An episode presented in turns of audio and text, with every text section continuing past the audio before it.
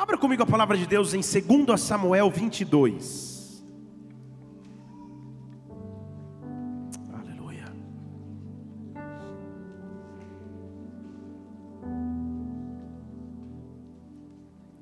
Segundo Samuel capítulo 22.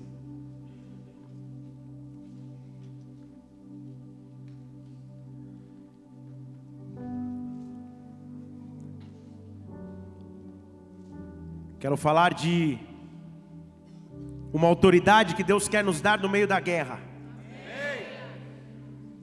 Segundo Samuel 22, versículo 38 diz assim: Persegui os meus inimigos e os destruí. Não voltei atrás sem que os consumisse. Os consumi, os atravessei, de modo que nunca mais se levantaram, sim, caíram debaixo dos meus pés. Deixa eu ler de novo. Persegui os meus inimigos e os destruí.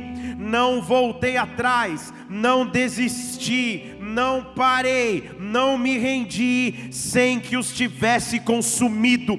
Os consumi, atravessei, de modo que nunca mais se levantaram, sim, caíram debaixo dos meus pés. Espírito Santo de Deus, nós estamos em tua casa nessa noite. Nós vemos aqui para adorar e honrar o teu nome. Nós vemos aqui porque tu és o centro de nossa fé e existência. Não há Deus semelhante a ti, não há Deus que se equipare a ti. Por isso, nesta hora, nós pedimos a manifestação real do teu Santo Espírito neste local, Senhor. Invade esta casa com a tua glória, invade esta casa com a tua presença. Derrama o teu Shekinah sobre os teus filhos, neutraliza, Santo Espírito, tudo que seria contrário ao teu agir, ao teu mover, ao teu derramar nessa noite e vem com glória sobrenatural, vem com presença sobrenatural. Eu coloco a minha vida em tuas mãos, Espírito Santo, Senhor um resfriado não é maior do que o teu poder, uma gripe não é maior do que o teu poder, por isso eu me rendo diante de ti, para que a tua glória se manifeste, para que a tua presença sobrenatural venha sobre esta casa, Santo Espírito de Deus. Eu sei que é uma noite de recebermos armas para a guerra, por isso vem neste lugar, Santo Espírito, que o teu reino se manifeste agora na terra como no céu. Para isso nós já antecipadamente damos honra, glória e louvor, a começar com essas palmas que são para ti. Seja bem-vindo em nosso meio, Pai. Aleluia! Aplauda o Senhor, aplauda o Senhor, aplauda o Senhor. Oh! Aleluia! Por mais espiritual que você seja, ou aparente ser, dificilmente você tenha passado o curso de sua vida sem ter tido um dia ruim.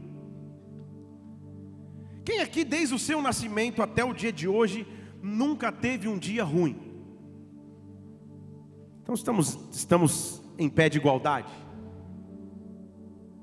Sem dúvida algum de nós já teve um dia que você falou: hoje eu jogo tudo pro alto, hoje eu entrego os pontos, agora eu desisto de tudo, agora eu me rendo e me entrego.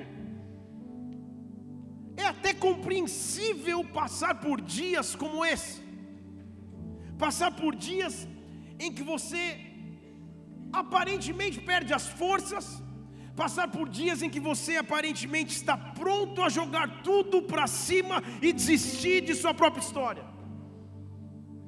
E é compreensível quando isso é um dia ou outro.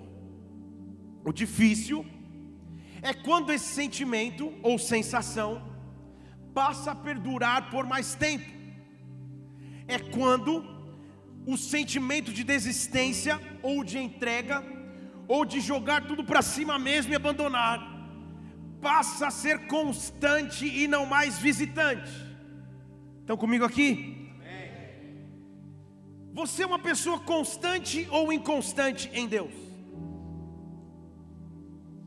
Deus nos dá promessas, Deus nos dá palavras, Deus aviva a nossa fé, mas constantemente nós somos atacados para que nos tornemos inconstantes, se é que isso faz sentido. Constantemente somos atacados para que entremos em inconstância. ser alguém constante é semelhante a alguém que nasce torcendo para um time e na sua vida adulta muda de time. Seria semelhante a um, a um flamenguista virar vascaíno? Um já disse misericórdia, outro disse glória a Deus. Seria semelhante a um palmeirense virar corintiano? Ou então um corintiano virar São Paulino, aí se chama conversão. Mas depois de. Tô brincando.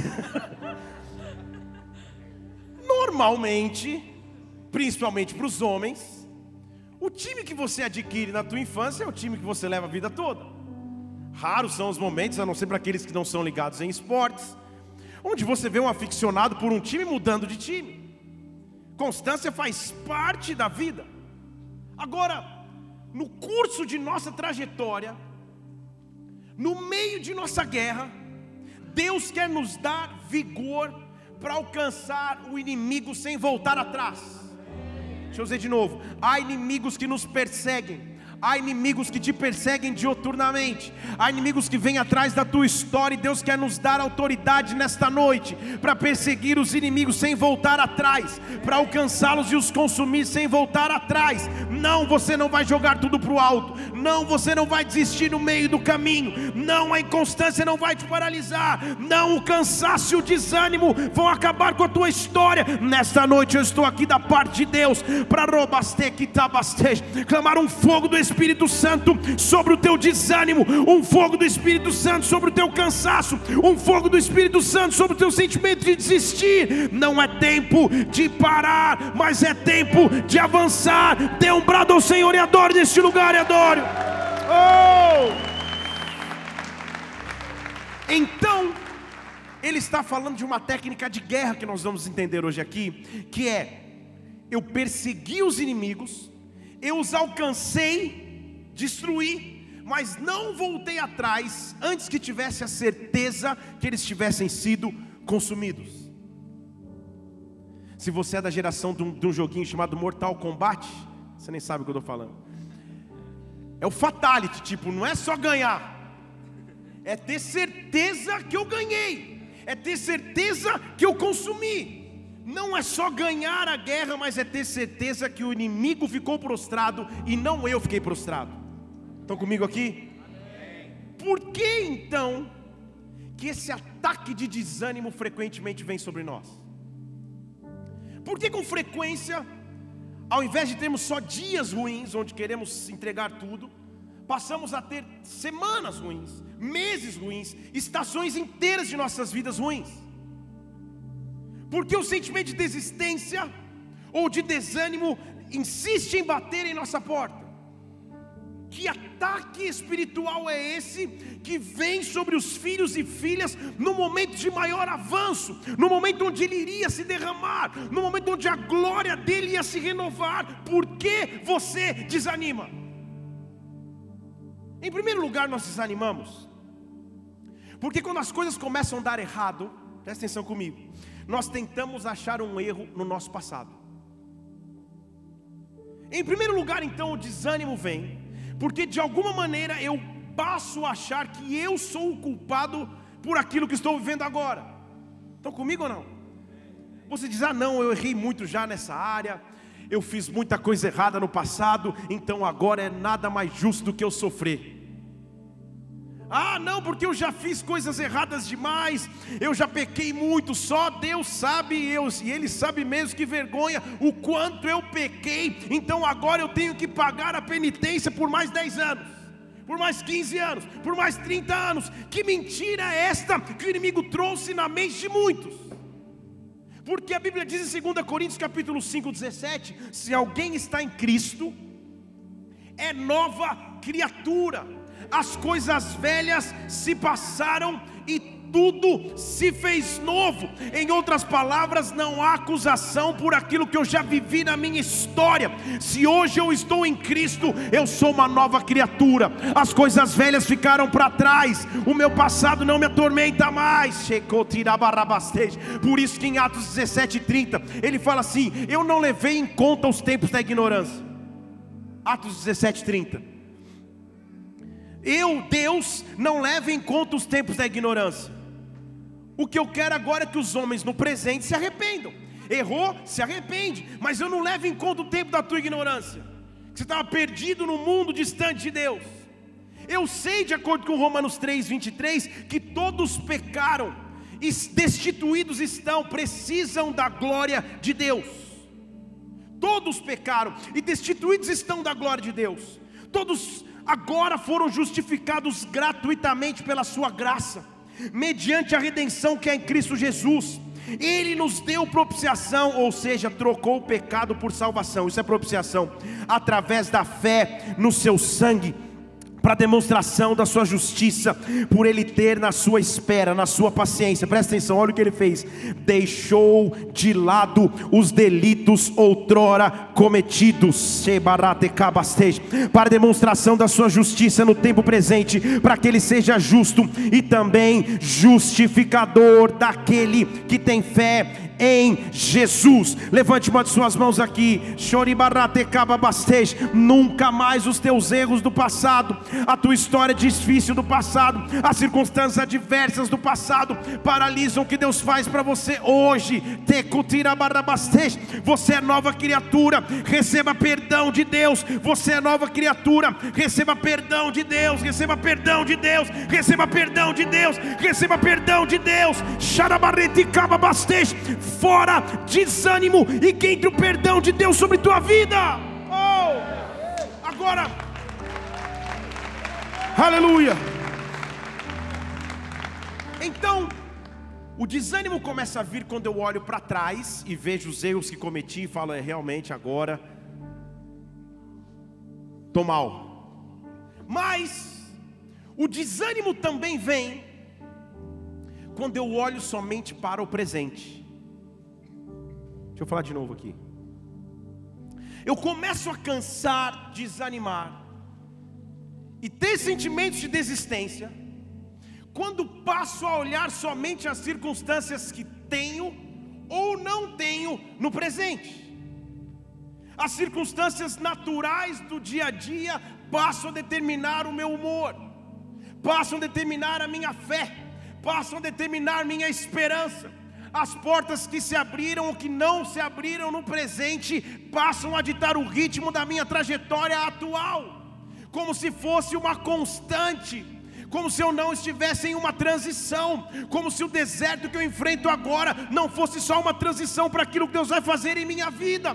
Quando os meus olhos se fixam no presente, quando eu passo a olhar só o que eu tenho agora, eu deixo de ter, o desânimo assola o meu coração. É por isso que Ele me chamou para andar pela fé que de acordo com Hebreus 11:1 é a certeza das coisas que não se veem. A fé é o firme fundamento daquilo que se espera. Eu espero na fé, eu estou firmado em fé, eu estou baseado em fé daquilo que eu não vejo. Pela fé, versículo 2: os antigos alcançaram testemunho. Pela fé, entendemos que os mundos foram criados pela palavra de Deus. Deixa eu ler de novo. Pela fé entendemos que os mundos foram criados pela palavra de Deus, de modo que o que é visível, olha, olha, que, olha que afirmação top. O que é visível não foi feito daquilo que se vê. Agora não entendi nada, pastor. Agora eu não entendi. Ele falou: Isso é ver pela fé. Fé é saber que o que é visível não foi feito daquilo que se vê. Em outras palavras, eu nunca precisei de referência visual para crer. Eu nunca precisei de circunstância no momento para crer. O meu ânimo, recababastecho, o meu humor, minha fé e minha esperança não estão baseados com aquilo que eu vejo agora. Eu levo os meus olhos para ver o que Deus tem para mim. Eu passo a andar pela fé. Eu passo a andar pela fé. Deus está te chamando para viver pela fé. Talvez as circunstâncias do presente te desanimaram. Talvez as portas que se fecharam agora te desanimaram. Talvez tudo que acontece em tua vida até então, neste momento, contribui para o teu desânimo e cansaço, mas Deus está te chamando para viver pela fé. Deus está te chamando para viver pela fé. Deus está te chamando para viver pela fé. O mundo foi criado pela palavra de Deus. O que Ele está dizendo é: basta uma palavra que saia do trono de Deus para que a tua circunstância mude. E eu estou profetizando essa palavra sobre a tua vida, sobre a tua vida, que venha uma palavra que mude a tua história. Oh! Só estou dando a introdução da palavra aqui. Então, eu desanimo ou entro em desânimo quando olho os erros do passado e acho que ainda pago penitência no presente. Eu desanimo quando passo a olhar as circunstâncias do presente e elas não são favoráveis. Mas sabe uma das coisas que mais traz desânimo, igreja? Pergunte qual? Pergunte qual? Isso, com ânimo sem desânimo. Eu passo a desanimar quando começo a me comparar com outros. Deixa eu falar de novo, aí ninguém disse amém. Eu passo a desanimar quando começo a me comparar com outros. O que eu estou querendo dizer? Nós vivemos uma geração de rede social. E na rede social, todo casamento é perfeito, toda viagem é maravilhosa, ninguém tem dívida para pagar, as férias dos outros são as melhores. Vocês estão comigo ou não? Quando você já está cansado no presente, você começa a se comparar com os outros. Senhor, eu pensei que eu ia para Disneyland, acabei só na Ceilândia, mas e você começa a se comparar. E eu prefiro ir para Ceilândia, que vai ter evento no Penorte. Cadê o Diego? Não está aqui hoje. Tem alguém da Ceilândia aí? Deixa eu ver. Ó, oh, tem uns, glória a Deus. Estamos juntos, estamos juntos. Eu começo a comparar aquilo que os outros têm, alcançaram ou deixaram de alcançar, e uso como base de referência para aquilo que eu preciso, que eu nem sei se preciso. Estão comigo? Talvez você sonhe dirigir um carro que nem você precisa dirigir usar uma calça que você nem precise usar, viajar para uma cidade que você nem precise ir, mas porque outros estão fazendo, isso te trouxe desânimo porque você ainda não fez. E o desânimo bate na tua porta, porque você passa a se comparar com coisas naturais sendo que você é filho de um Deus que é dono de tudo e que no tempo certo vai te dar tudo. Deus te fez como filho e filha, indivíduo naturalmente separado por Ele para as obras dele. Não importa o que esteja vivendo ao meu redor, Deus tem uma história para comigo, Deus tem promessas para comigo, Deus tem planos para comigo. O desânimo não paralisa mais, o desânimo não vai jogar tudo para cima mais, eu não me acho mais seco, solitário, cansado, paralisado, mas eu recebo o vigor que vem de Deus.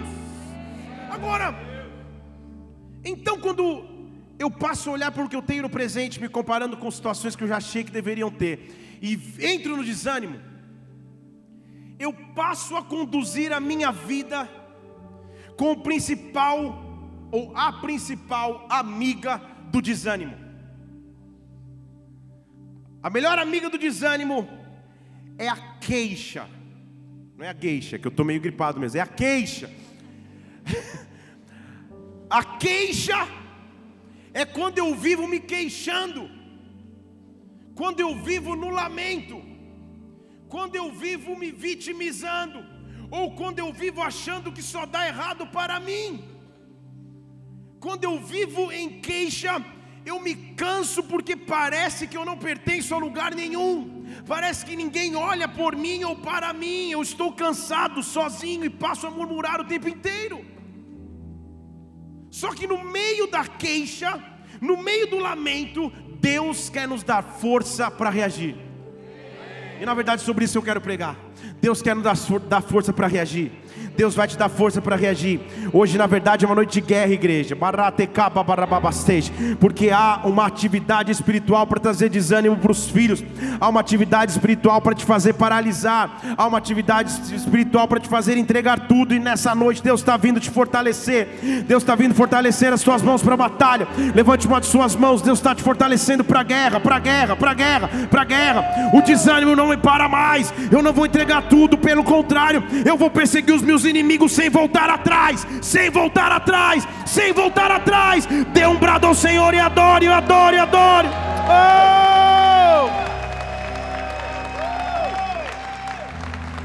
Agora, na guerra, igreja, não tem misericórdia, é guerra, é exército contra exército. Na guerra não tem meio termo, não tem piedade, é guerra. Quando se lê os registros do Antigo Testamento, você fala: Meu Deus, Alguns capítulos parecem pingar-sangue, pingam mesmo, porque são registros de guerra guerra entre, entre povos, outra cultura, outra maneira de, de, de conquistar territórios, era outra sociedade, outra época. As guerras do Antigo Testamento atualmente mais nos serve como referência, como sombra de como nós temos que guerrear espiritualmente. Estão comigo? Então o que eu quero te mostrar é como nós vamos guerrear para vencer a inconstância que gera o desânimo. Isso dá um livro, hein? Como? 2 Coríntios capítulo 10, versículo 3. Eu quero te mostrar então que guerra é essa. 2 Coríntios capítulo 10, versículo 3. Abra lá comigo. Embora andando na carne, não lutamos mais na carne. Então tudo bem? Ninguém precisa pegar em espada, em canhão, em rifle. Não é mais na carne a guerra. Estão comigo? Embora estejamos na carne, nós não lutamos mais na carne. As armas da nossa milícia não são carnais, mas poderosas em Deus para demolir fortalezas. Fortaleza é quando algo se torna tão forte que se torna até mais forte do que você. Se estabeleceu, se instalou e você não sabe como mandar embora. Desânimo é uma fortaleza. Cansaço é uma fortaleza sentimentos de desistência, fortaleza. Então ele diz: A minha arma não é carnal, mas é poderosa em Deus para demolir fortalezas, derribando raciocínios e todo baluarte que se ergue contra o conhecimento de Deus. Estão comigo? Baluarte é um altar, um altar erguido a outro Deus. Ele está dizendo: as tuas armas são poderosas para derribar fortalezas e todo o altar que entrou no lugar do conhecimento de Deus. Esse altar pode ser chamado preocupação, esse altar poderia ser chamado reclamação, esse altar poderia ser chamado de solidão, esse altar poderia ser chamado de depressão, esse altar poderia ser chamado de qualquer lixo que as trevas podem trazer, mas Deus me dá armas não carnais, mas espirituais nessa noite noite você vai sair daqui armado espiritualmente. Não jogue tudo para o alto, não desista. Deus está te dando força no meio da guerra, força no meio da guerra, força no meio da guerra, levando todo pensamento cativo para a obediência de Cristo. Ele diz assim em Efésios capítulo 6. Efésios 6:11, revista de toda a armadura de Deus se revisa a armadura de Deus para você ficar firme contra os ataques do diabo. Então você vai ser atacado. Pois não é contra a carne ou sangue que nós temos que lutar, mas contra principados e potestades, contra os príncipes desse mundo, contra as hostes espirituais da iniquidade nas regiões celestes. É contra eles que nós vamos lutar. Tome toda a armadura de Deus, para que você possa resistir no dia mal, e quando fizer tudo, permaneça firme. Quando fizer tudo, permaneça firme. Eu estou dizendo, na atmosfera espiritual desta casa, que esse é o tempo de declarar guerra e com confronto aquele que tem tentado neutralizar e paralisar os filhos, guerra e confronto contra aquele que tem tentado te fazer desistir, guerra e confronto contra aquele que acha ser maior do que o teu Deus. Oh! Houve um tempo de bastante dúvida, incerteza e desânimo inconstância em Israel. Tempo esse que a nação não sabia direito como prosseguir ou como se portar. Eles estavam acostumados desde Moisés, que os tirou do Egito, a depender de um líder que escutasse de Deus. Moisés, como você sabe, morreu. Quem assumiu o lugar de Moisés? Ah, muito bem. Josué entra no local de Moisés continua conduzindo o povo, atravessa o Jordão, mas Josué também morre. E depois da morte de Josué, e agora? Como não desanimar vendo o maior líder daquela época morrendo, se entregando, acabando seu ciclo de vida? A maneira que Deus escolheu de agir com o povo de Israel diferenciava essa nação de todas as outras nações, porque todas as nações da circunvizinhança tinham reis, rei tal, rei tal, rei tal e rei tal. Só que ao invés de ter reis, depois da morte de Josué, o sistema de governo que Deus institui para a nação eram os chamados, chamados juízes. O juiz não era somente uma autoridade legislativa, que cuidava do cumprimento da lei da Torá, da lei do Levítico, mas era uma autoridade espiritual. Ele acumulava as funções de sacerdote, profeta, legislador, tudo. Então era o melhor sistema. Não era hierarquia humana, era alguém escolhido por Deus. Então aparentemente estaria garantido o sustento, a proteção e o cuidado com Israel. Mas sempre que o presente fica um pouco obscuro, a inconstância bate a porta. Deixa eu falar de novo. Sempre que eu passo a não entender direito o que vai acontecer amanhã ou depois de amanhã, a inconstância bate a porta. Porque no começo do livro de Juízes, no capítulo 2, e é sobre ele que eu quero falar hoje aqui, diz que o anjo do Senhor chegou para visitar Israel e falou assim: Eu não estou entendendo o negócio. Eu fiz vocês subirem do Egito. Juízes capítulo 2, abra lá comigo.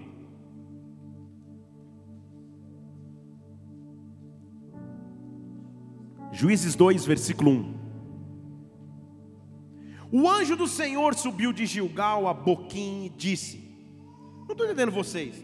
Eu fiz vocês subirem do Egito, ou seja, eu livrei vocês da escravidão. Eu os trouxe para a terra que, como juramento prometi, dar aos vossos pais, ou seja, eu os trouxe para Canaã. Eu cumpri a promessa. Eu tirei da escravidão, trouxe vocês para Canaã. E uma coisa só eu pedi: nunca violem o meu pacto para comigo. E quanto a vós, não façam pacto com os habitantes desta terra, antes derrubem os seus altares. Então era clara a, a, a, o acordo de Deus com Israel.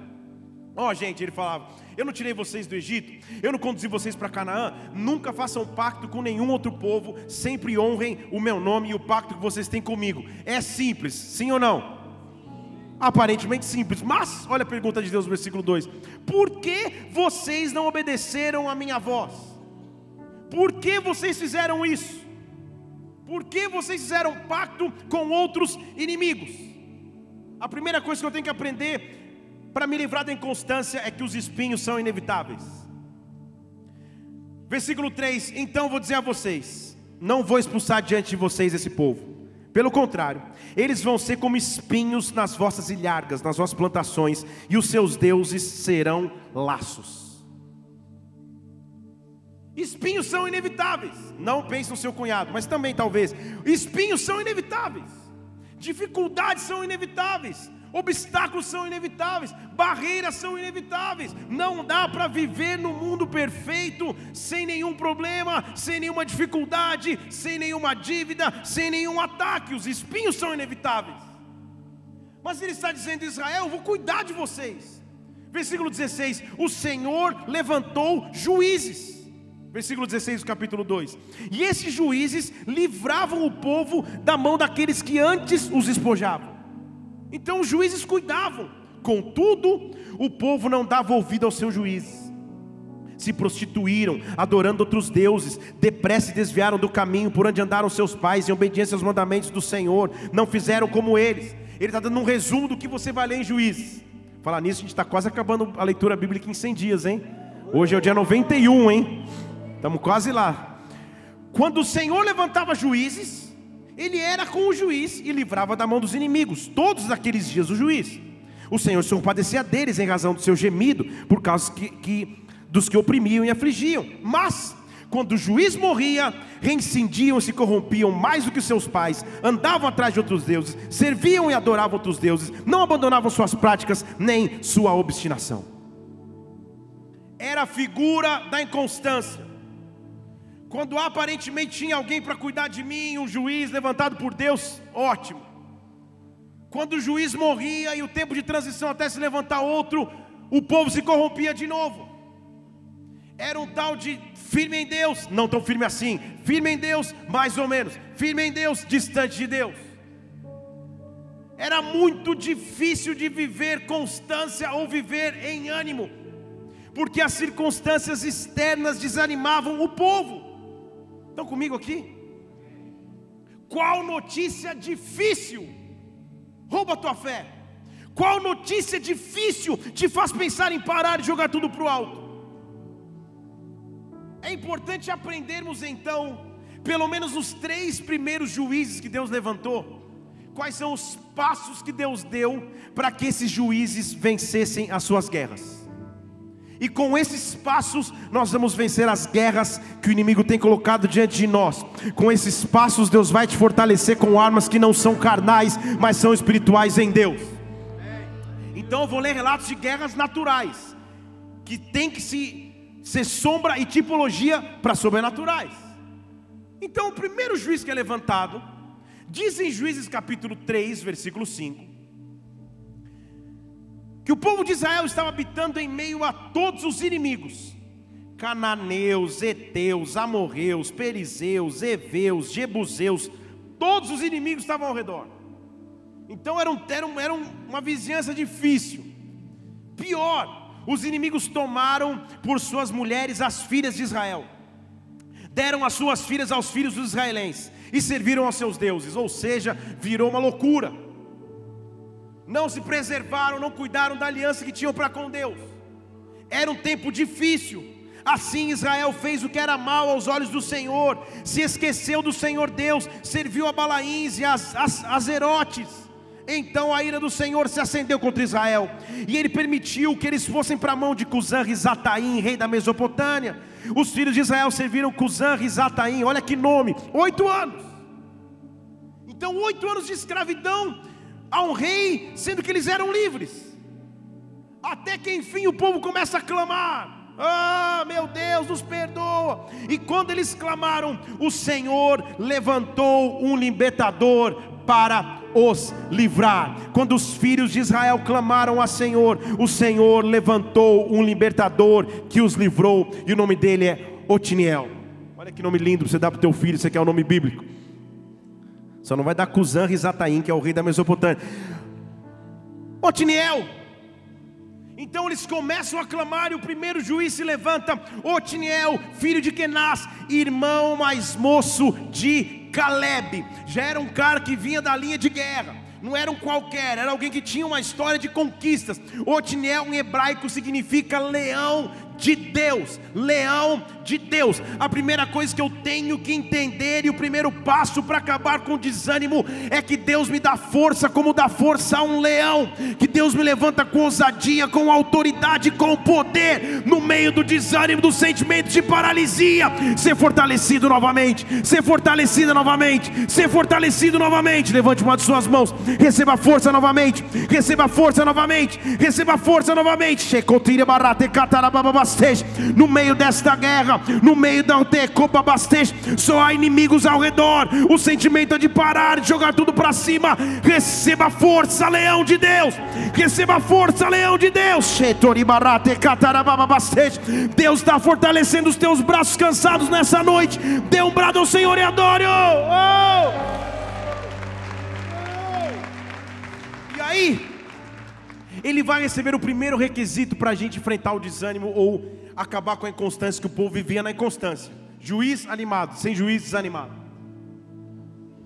O único, ou o principal, para não dizer o único, mas o principal fator que nós precisamos no meio da guerra é o versículo 10. Então o versículo 9 diz: Os filhos de Israel clamaram ao Senhor, o Senhor levantou um libertador que os livrou, Otiniel Juízes 3, versículo 9. Filho de Kenaz, irmão mais moço de Caleb. E olha o que aconteceu, versículo 10. Veio sobre ele o Espírito do Senhor. Veio sobre ele o Espírito do Senhor. Ele julgou Israel, saiu para a batalha. O Senhor lhe entregou o rei da Mesopotâmia e ele prevaleceu na sua mão. A primeira coisa que eu preciso é do derramar do Espírito Santo sobre mim. Agora entenda, eu estou falando de uma época em que o Espírito Santo ainda não havia se derramado sobre toda a carne, de uma época em que havia separação entre a glória de Deus e os homens, em que o véu separava, mas quando Deus precisou salvar uma nação, ele derramou do seu Santo Espírito momento. Então volta a sentir a presença de Deus que um dia você já sentiu. Volta a ter a intimidade com Deus que um dia você já teve. Volta a mergulhar na glória dele como um dia você já mergulhou. O que você precisa é de um derramar do Espírito Santo, é de um derramar do Espírito Santo que no meio da guerra vai te sacudir dizendo: Você é leão de Deus, você é leão de Deus, não joga tudo para o alto, você é leão de Deus, não volta atrás sem consumir o inimigo, você é leão de Deus, receba força, receba força, receba força, receba da glória do Espírito Santo de Deus sobre a tua vida, dê um brado ao Senhor e adore neste lugar. Oh!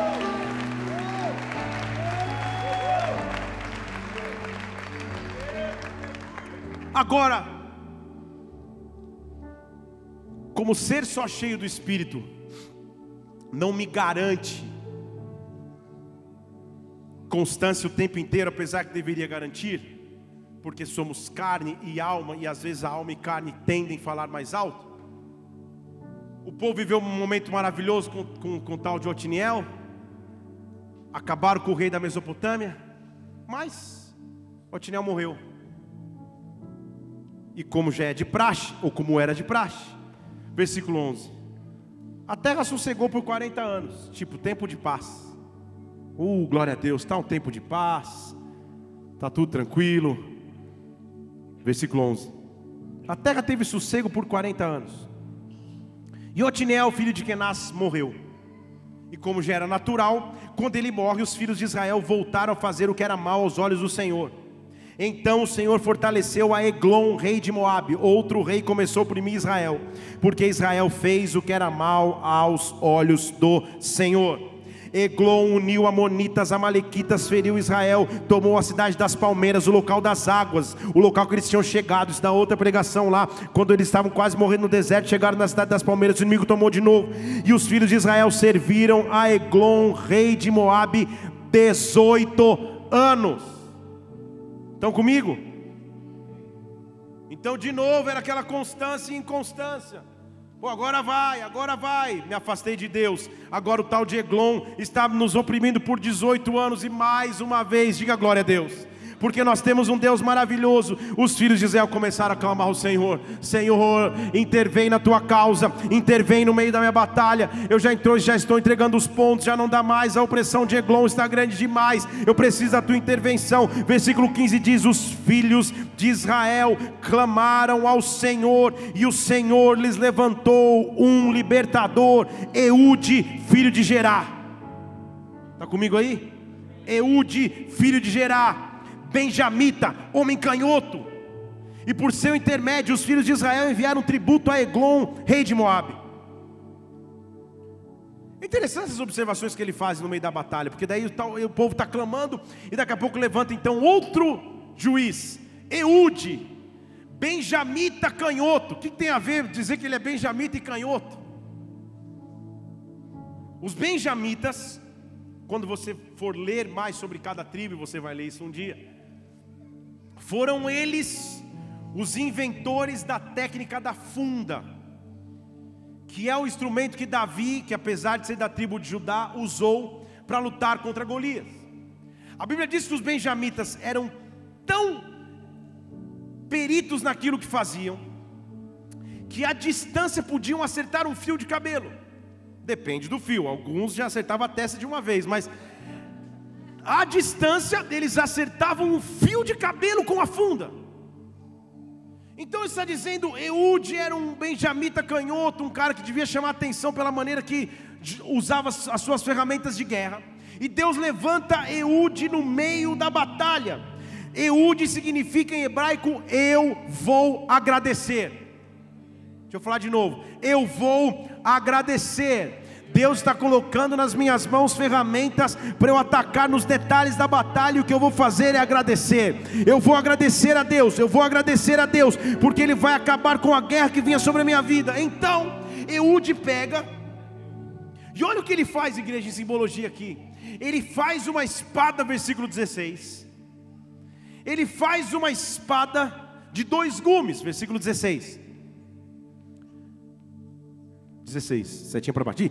Ele faz uma espada de dois gumes, de um côvado de comprimento, coloca na coxa direita por baixo das suas vestes. espada afiada de dois gumes. Não preciso nem te dizer qual a representação bíblica, mas vou te dizer: Hebreus diz que a palavra de Deus é como uma espada que corta e penetra, divide.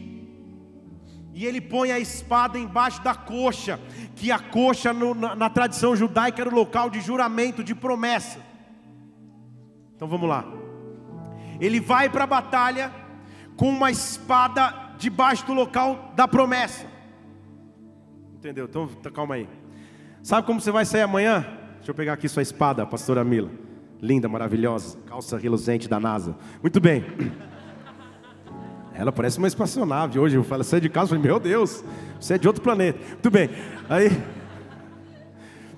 Tem nada a ver com a pregação, mas voltando aqui. Amanhã você sai para o teu dia a dia. Amanhã você sai para o teu trabalho. Amanhã você sai para enfrentar o inimigo, mas você não sai sozinho. Há uma promessa e você vai debaixo dela. Mas debaixo da promessa você leva uma espada. Você leva uma palavra. Você leva uma palavra. Você leva uma espada em suas mãos. Deus está te dando uma espada nas mãos. E essa espada se chama palavra de Deus. Palavra de Deus. Palavra de Deus. Palavra de Deus. Eu descanso nas tuas promessas. Eu descanso nas tuas promessas. Eu descanso nas tuas promessas. Eu descanso naquilo que o Senhor já disse ao meu respeito. Eu me lembro daquilo que o Senhor já me disse. E as tuas promessas são maiores do que o desânimo que estava tentando me paralisar. Eu descanso em ti. Dê um brado ao Senhor e adore. Oh! Oh!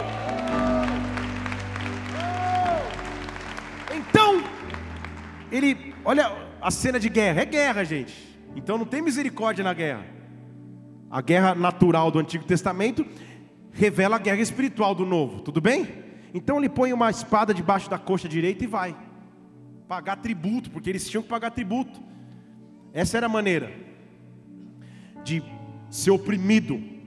O melhor de suas colheitas era entregue para um outro rei. E lá vão, lá vão eles entregar para o tal do rei Eglon. E diz o versículo 17: Que então Eude levou o tributo a Eglon, rei de Moabe. E Eglon era muito gordo. Tipo, o que tem a ver falar um negócio desse? Ele só queria mostrar a condição física do rei, de fartura e de abundância. Abundância é essa com os recursos que não eram dele. Estão comigo? O desânimo está engordando aí. Está com bastante sobra de gordura. De tanto que está recebendo de você. De tanto que está roubando aquilo que você produzia. Estão comigo? É por isso que ele disse que Eglon era assim. Então Eude chegou, entregou o tributo e despediu o pessoal que veio com ele. E Eude está lá, era um novo juiz. Ele então passou perto das imagens de escultura que estava lá ao pé de Gilgal. E olha a técnica de guerras. Rei, tem uma palavra para te dizer em segredo, ó rei. E disse o rei: silêncio para todo mundo. E todos saíram de sua presença. Eu não sei o que, que ele fez para convencer o rei a ficar sozinho com o rei. Não sei o que, que ele falou. Falou, rei, eu tenho uma, um pote de Nutella, alguma coisa assim. Porque ele convenceu o rei gorducho a ficar sozinho com ele. Ele falou: Silêncio, todos saíram. Rei, eu quero dizer um negócio só para você. Lembra que a espada está debaixo da coxa. Estão comigo ou não? Aí ele leva o rei lá para dentro de um quarto. E versículo 20: Eude se aproximou do rei que estava sentado sozinho no seu quarto de verão e disse: Eu tenho uma palavra da parte de Deus para você. Olha misericórdia, é guerra, hein? É guerra. Vem cá, vem pertinho que eu tenho uma palavra da parte de Deus para você. Vem cá, Eglon. Tem uma coisa que Deus vai te dizer agora.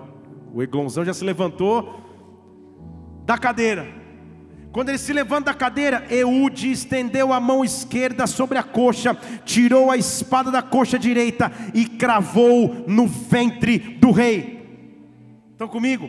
Cravou no ventre do rei. Ele, ele foi com tanta força que a lâmina entrou e, e a gordura entrou na lâmina. Foi a primeira lipoaspiração da face da terra. Ele entrou, pegou até a gordura, ficou, esqueceu lá, perdi, já era enfiou a espada, a espada não conseguiu nem tirar.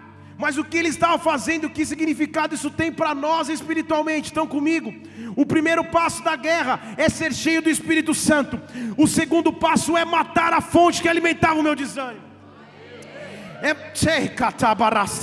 é pegar a espada que está sobre as minhas promessas e meter na barriga do inimigo e falar, né, eu vou colocar na barriga, no local, no local que você se alimentava. O que, que alimentava o meu desânimo? Era rejeição, era tristeza, era o cansaço, era a solidão, era a apatia, era a frieza.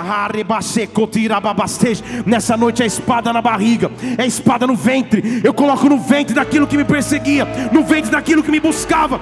Eu vim para a guerra, eu vim para a guerra, eu vim para a guerra. Oh! Oh!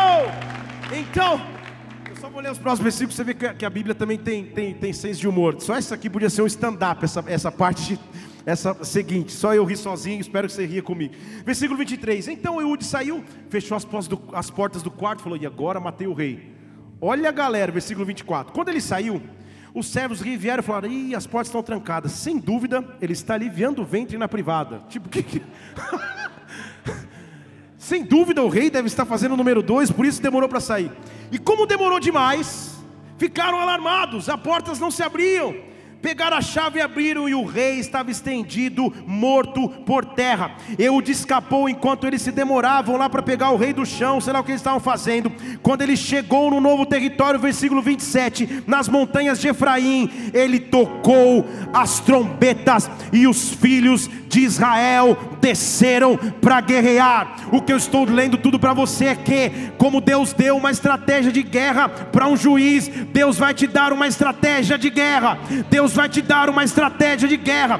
Ponha nas mãos a espada que é a palavra de Deus. Vá debaixo das promessas que Ele te deu, mas acaba com aquilo que alimentava o desânimo no teu coração. A espada é no ventre, é no ventre, é na raiz daquilo que me roubava. Não rouba mais, não rouba mais. Deus está me dando força para guerrear. Dê um brado ao Senhor e adore, e adore, e adore, e adore, e adore. Oh! Toque a trombeta porque o novo tempo chegou. Toque a trombeta porque o novo tempo começou. Aí, eles saindo dali, tocam a trombeta, e a Bíblia diz no versículo 29 que naquela ocasião eles exterminaram 10 mil moabitas, todos fortes e valentes, mas nenhum deles escapou. Estão comigo? Todos fortes e valentes, mas nenhum deles escapou. Mas vocês perceberam qual foi a estratégia? Antes de ir lá brigar com o exército, ele foi matar o rei. Estão aqui ou não? Amém. Antes de eu sair no dia a dia tentando brigar com tudo e com todos, ah, eu vou matar o rei. Vocês estão entendendo aqui o profundo ou não? Eu vou matar o rei. Eu vou na raiz daquilo que alimentava o meu desânimo. Eu vou na raiz daquilo que me trazia cansaço. Eu vou na raiz daquilo que me fazia jogar tudo pro alto. Eu vou na raiz, eu vou na raiz. Deus colocou uma espada nas minhas mãos e é na raiz que eu vou. É só o segundo juiz. Dá tempo de um terceiro? Daria mesmo, né? Eu só falei para te animar. Então, Otiniel, primeiro juiz, cheio do espírito. Eude, segundo juiz, estratégia de guerra estranha, mas que deu certo. Chamou um rei e acabou com o rei e com 10 mil pessoas de uma vez. Como que Deus daria a vitória definitiva para que o povo conseguisse avançar? Porque não, entenda comigo, igreja, não era um povo que vivia de guerra o tempo inteiro. Na verdade, vivia de misericórdia de Deus o tempo inteiro. Porque os, os relatos de Moisés e principalmente Josué não são de guerras. É tipo, Deus livrou das mãos sem, sem ninguém ver nada, os muros de Jericó caíram. Então eles não iam para batalha, batalha mesmo. Agora o negócio estava mudando. E eles tiveram que ganhar de 10 mil caras. E agora o que acontece? Versículo 1 de Juízes 4. Agora sim, depois dessa vitória, mataram o rei Eude, agora nunca mais tem inconstância, nunca mais tem desânimo. Os filhos de Israel voltaram a fazer o que era mal aos olhos do Senhor depois da morte de Eude. Diga para alguém: misericórdia. Percebe a inconstância? Percebe como o desânimo, como a inconstância sempre nos persegue? Então o Senhor permitiu que eles ficassem na mão de Jabim, rei de Canaã que reinava em Azor, e o chefe do exército era Cícera, que habitava em Harosete dos gentios. Então os filhos de Israel clamaram ao Senhor, porque Jabim tinha 900 carros de ferro, e por 20 anos oprimia cruelmente os filhos de Israel. Vou falar de novo: 900 carros de ferro, já não era um exércitozinho com estilingue. Para você ter 900 carros de ferro, imagina o tamanho do teu exército, o poder bélico que você tinha, a formação que os guerreiros possuíam. Agora a guerra tinha subido de nível, a opressão durava 20 anos e eram 900 carros de guerra. Aí Deus levanta alguém. Agora eu vou querer ouvir um amém especial aqui, tá? Ora, versículo 4: Deus levanta uma mulher. Estão comigo? A mulherada ficou feliz, dá, dá para pregar no culto de mulher. Deus levanta uma mulher. O que, que isso quer dizer, pastor? Ó, tem uma irmã até riu aqui. Aleluia, irmã. Isso quer dizer que Deus sempre tem uma arma improvável no meio da guerra. Deixa eu falar de novo. Deus tem uma arma improvável no meio da guerra. De onde não se espera, Ele pode trazer resposta. De onde não se esperava, Ele pode responder. Deus sempre tem uma arma improvável no meio da guerra. Não creia nas circunstâncias que você vê agora, mas no meio da guerra Ele vai levantar algo improvável. De onde você não esperava mais, Ele vai fazer brotar. No meio da confusão, 900 carros de ferro. Deus levanta Débora, profetiza, mulher de Lapidote, e ela era juiz de Israel naquele tempo e tudo que ela fazia era ficar debaixo da palmeira de Débora, entre Ramá e Betel, na região montanhosa de Efraim. Os filhos de Israel subiam para ter com ela julgamento. Então ela era juíza mesmo sobre Israel. Ela sentava na palmeira, na montanha de Efraim. Você lembra comigo o que tinha sido roubado do povo de Israel? As palmeiras e nas montanhas de Efraim eles trocaram as trombetas. Você está acompanhando comigo a história aqui? Então ela estava de novo no local onde elas tinham conquistado, mas agora eles estavam de novo em opressão. Até que daqui a pouco Débora falou: Olha, nós vamos reagir nessa guerra. Então diz a Bíblia que ela manda um WhatsApp direto para Baraque, versículo 6. Mandou ela chamar Baraque, filho de Abionão de Quedes Naphtali. Só nome fácil hoje para a célula de terça-feira ser uma bênção. Então ela disse: Ei, Baraque, porventura o Senhor teu Deus não te ordena, vai reúne gente no Monte Tabor, leva com você dez mil homens, filhos de Naphtali, filhos de Zebulon. Eu vou levar vocês para o ribeiro de Quizon. Eu vou trazer Cícera, chefe do exército de Jabim, juntamente com seus carros, com suas tropas. Eu vou te entregar na mão. Então Débora chama Baraque e fala: Baraque, vamos parar de dormir reúne 10 mil homens, vamos nos unir para a guerra. Deus vai colocar Cícera nas nossas mãos. Agora eu vou te mostrar a coragem de um homem. Porque Baraque vira e fala: Baraque então fala: Débora, se você for comigo eu vou, se você não for, eu não vou. é mais ou menos aquele esposo que quando toca o interfone fala: Vai, atende você, atende a campainha que eu estou na retaguarda. Era mais ou menos isso.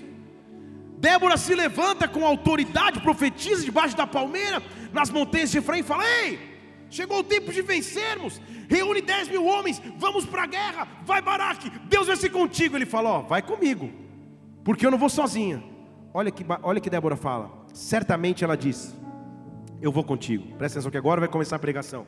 Porém, não será tua a honra desta guerra, desta expedição, pois na mão de uma mulher o Senhor entregará a Cícera. Levantou, pois, Débora e foi com Baraque a Quedes. E eu vou te dizer que ela não estava falando dela, já vou te mostrar. Sabe o que Débora estava dizendo? Eu sou uma improvável, então eu sei que Deus pode levantar improváveis. Eu sei que Deus pode levantar coisas loucas no mundo para confundir as sábias. Eu sou uma improvável, então eu estou pregando para muitas pessoas improváveis aqui. Talvez o teu curso de vida nunca te levaria a fazer o que você faz para Deus hoje. Teu curso de vida nunca te faria fazer o que você faz profissionalmente hoje. Você é um improvável e por isso você é um milagre de Deus. E no meio da guerra, da maior batalha, Deus vai levantar o improvável. Deus está levantando o improvável. Se prepare para que um Deus da improbabilidade comece a te visitar. Levante uma de suas mãos. Tenha sonhos, tenha visões, tenha revelações proféticas. Que as portas comecem a abrir de maneira improvável. Improvável. Deus vai te dar um testemunho que vai te surpreender. Porque Ele é Deus. Porque Ele é Deus. Dê um brado ao Senhor e adore no seu lugar e adore. Oh!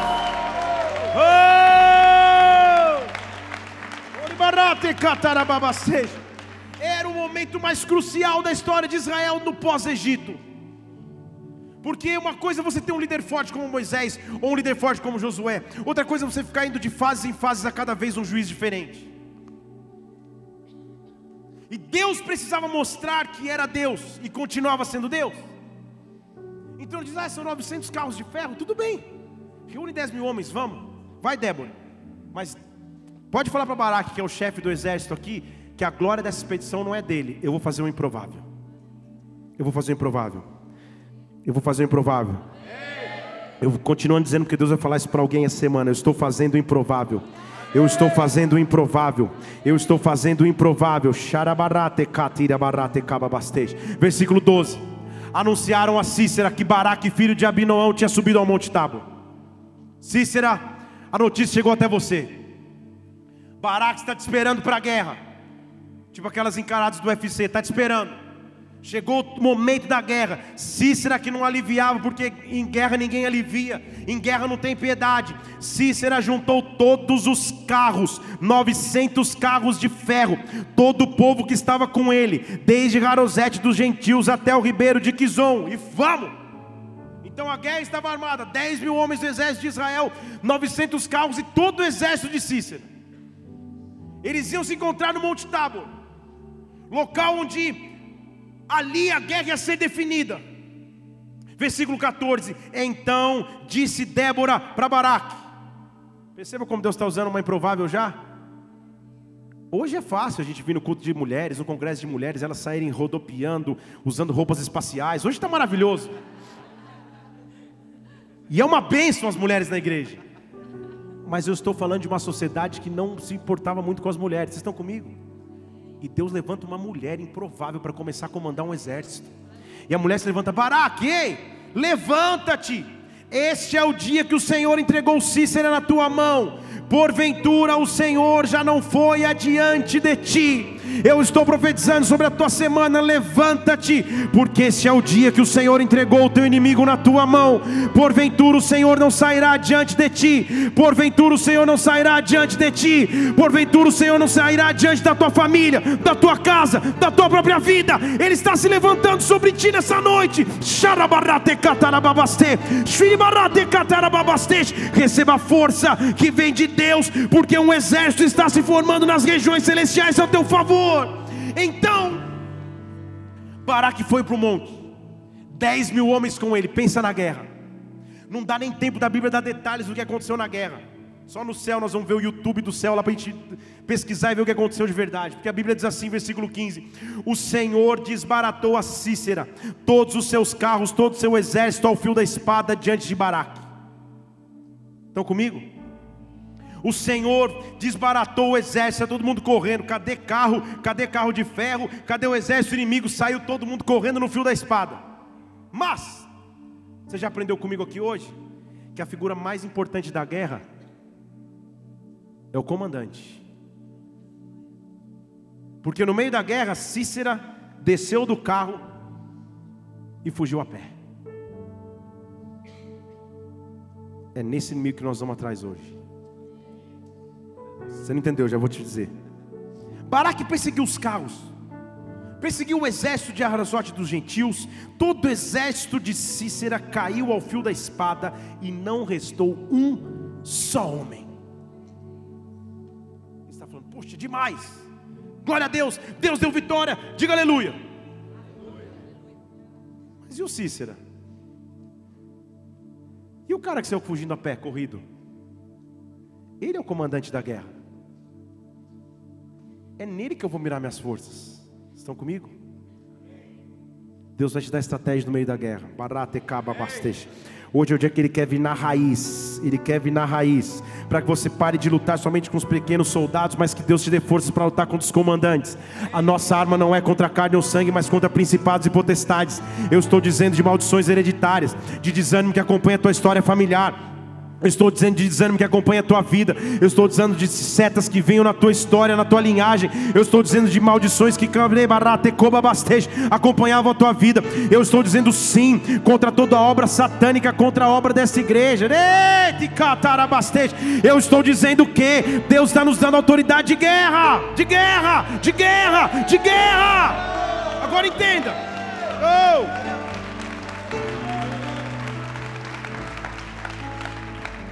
Então, a primeira espada foi na barriga do Eglon. Lembra comigo? O Espírito Santo estava sobre. Então vamos comigo aqui para você ver nos dias de hoje. O Espírito Santo está sobre mim e a espada vai na raiz daquilo que alimentava. Mas não é só isso que vai ficar. Então a guerra está acontecendo, todos os exércitos estão sendo destruídos. Cícera sai correndo a pé. Só que havia uma promessa de Deus, através de Débora, que a Bíblia faz questão de dizer que era uma profetisa de que Deus levantaria o improvável no meio da guerra. Lembra que ela falou: Olha, Baraque, fica tranquilo, mas não vai ser teu o crédito da guerra. Deus vai levantar uma improvável e desse improvável eu vou trazer vitória. Então Cícera fugiu a pé. Foi buscar refúgio, versículo 17. Na tenda de Jael, uma mulher, mulher de Éber o Queneu, porque havia paz entre Jabim, rei de Azor, e a casa de Eber o Queneu. Então Cícera sai correndo, toca a campanha da tenda e fala: Posso me esconder aqui? Quando Jael saiu ao encontro de Cícera, ela disse assim: Entra, senhor meu, entra aqui, não temas. E ele entrou na tenda e ela o cobriu com uma coberta. Olha que folgado. O exército dele morrendo e ele com um cobertorzinho quente, assistindo série no Netflix, sei lá o que ele estava fazendo. No meio da guerra. Ele foi se esconder. Estão comigo? Vocês estão comigo aqui? Há momentos na guerra que o inimigo sabe atacar, e há momentos que ele sabe sutilmente se esconder para esperar outra oportunidade. Mas o meu e o teu inimigo não vão ficar com um cobertorzinho quente dentro da tenda. Deus está nos dando autoridade para buscar lá dentro da tenda. Mais ainda, o cara era tão folgado, falou: Ah, me dá um pouquinho de água.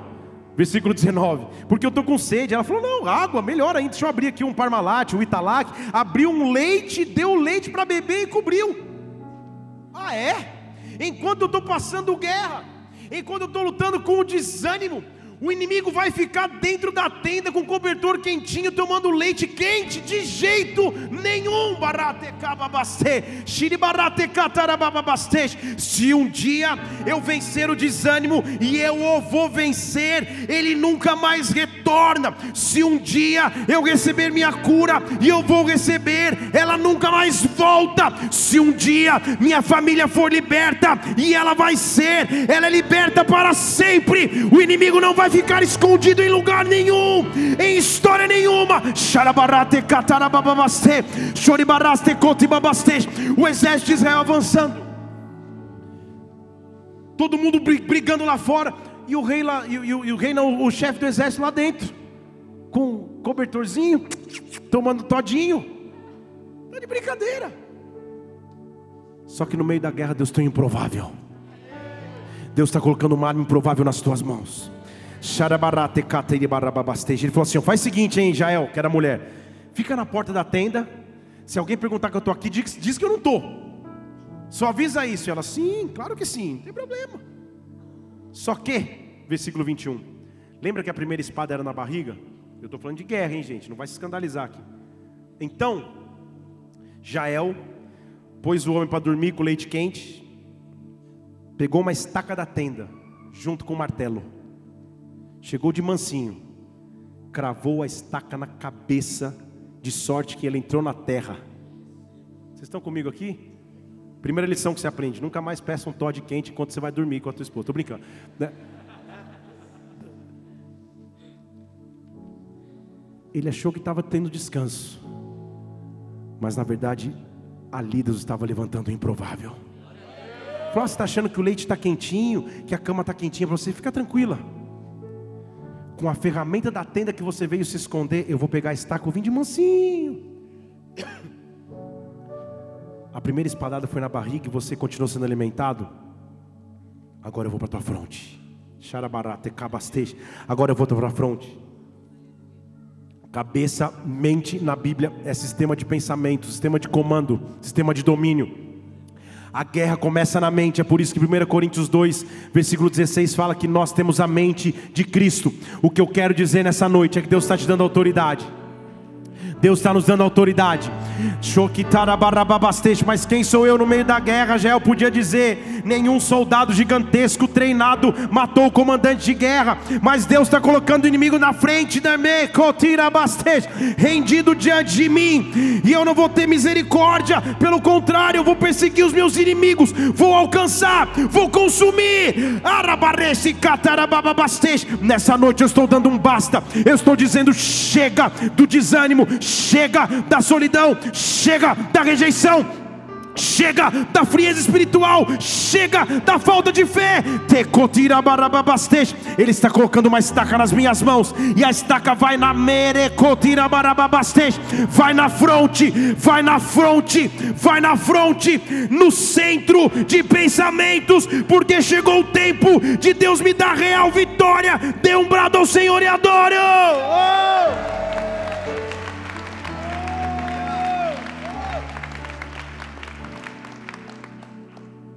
Pastor, que, que estratégia de guerra difícil, né? Dura. Meu Deus. Vocês percebam que no meio da guerra, quando a confusão aumentava, o povo de Israel clamava um libertador. Não é isso? E aí Deus levantava o juiz, o juiz livrava o povo. Deixa eu te dizer uma novidade aqui. Quando a humanidade estava perdida, quando eu e você não teríamos saída e caminharíamos para a morte eterna, Deus nos levantou um libertador. Deus nos levantou um redentor.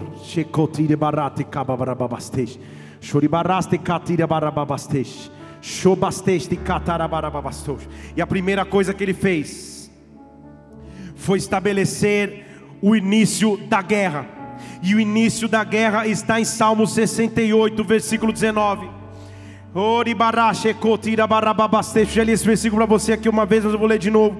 Salmo 68, 19. Bendito seja o Senhor que leva a minha carga o Senhor que leva a minha carga, o Senhor que não me deixa sozinho, Ele é o Deus da minha salvação. Deus é para nós um Deus de libertação. A Jeová, oh, a Jeová, aleluia. Quando se fala Jeová, se você é do peito, mas já dá um glória. A Jeová pertence o livramento de morte. Deus esmagará a cabeça dos seus inimigos. Deus esmagará o crânio cabeludo daquele que prossegue em suas culpas. Oh! Crânio cabeludo, não me enquadro nessa, mas crânio cabeludo, o que, que ele estava dizendo? Que ele levantaria alguém para esmagar o crânio cabeludo daquele que carregava culpas. Que ele veio para confrontar um sistema de pensamento mundano, ele veio para trazer uma nova cultura, ele veio para ser a espada na cabeça do inimigo. Choribará, oh! Sabe por quê? Jesus Cristo, igreja, foi crucificado num local chamado Gólgota, que significa caveira.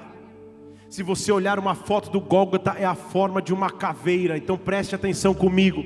Se você está aqui, na altura que os teus olhos podem ver, a cruz é cruz. Mas se você está como pai, olhando de cima para baixo, a cruz deixa de ser cruz. Xarabará secou a cruz se transforma numa espada, que finca-se na cabeça da serpente, que fica-se na cabeça daquele que levava as minhas culpas. É por isso então que ele me diz: se você quiser vir após mim, pegue a sua pegue a sua cruz, pegue a sua espada, se prepare para a guerra, se prepare para a guerra, se prepare para a guerra Se prepare para a guerra. Se prepare para a guerra. É noite de espada na cabeça do inimigo. É noite de espada na cabeça do inimigo. Oh! Toda a artimanha das trevas que tentava te trazer desânimo que tentava te trazer paralisia, que fazia com que você jogasse tudo para o alto. Eu sou cheio do Espírito, eu minha espada foi na barriga, no ventre, naquilo que gerava artimanha para o inimigo, mas acima de tudo, Ele está colocando uma espada nas minhas mãos. Ele está esmagando o crânio, o centro de pensamento do inimigo. É noite de espada na cabeça do inimigo.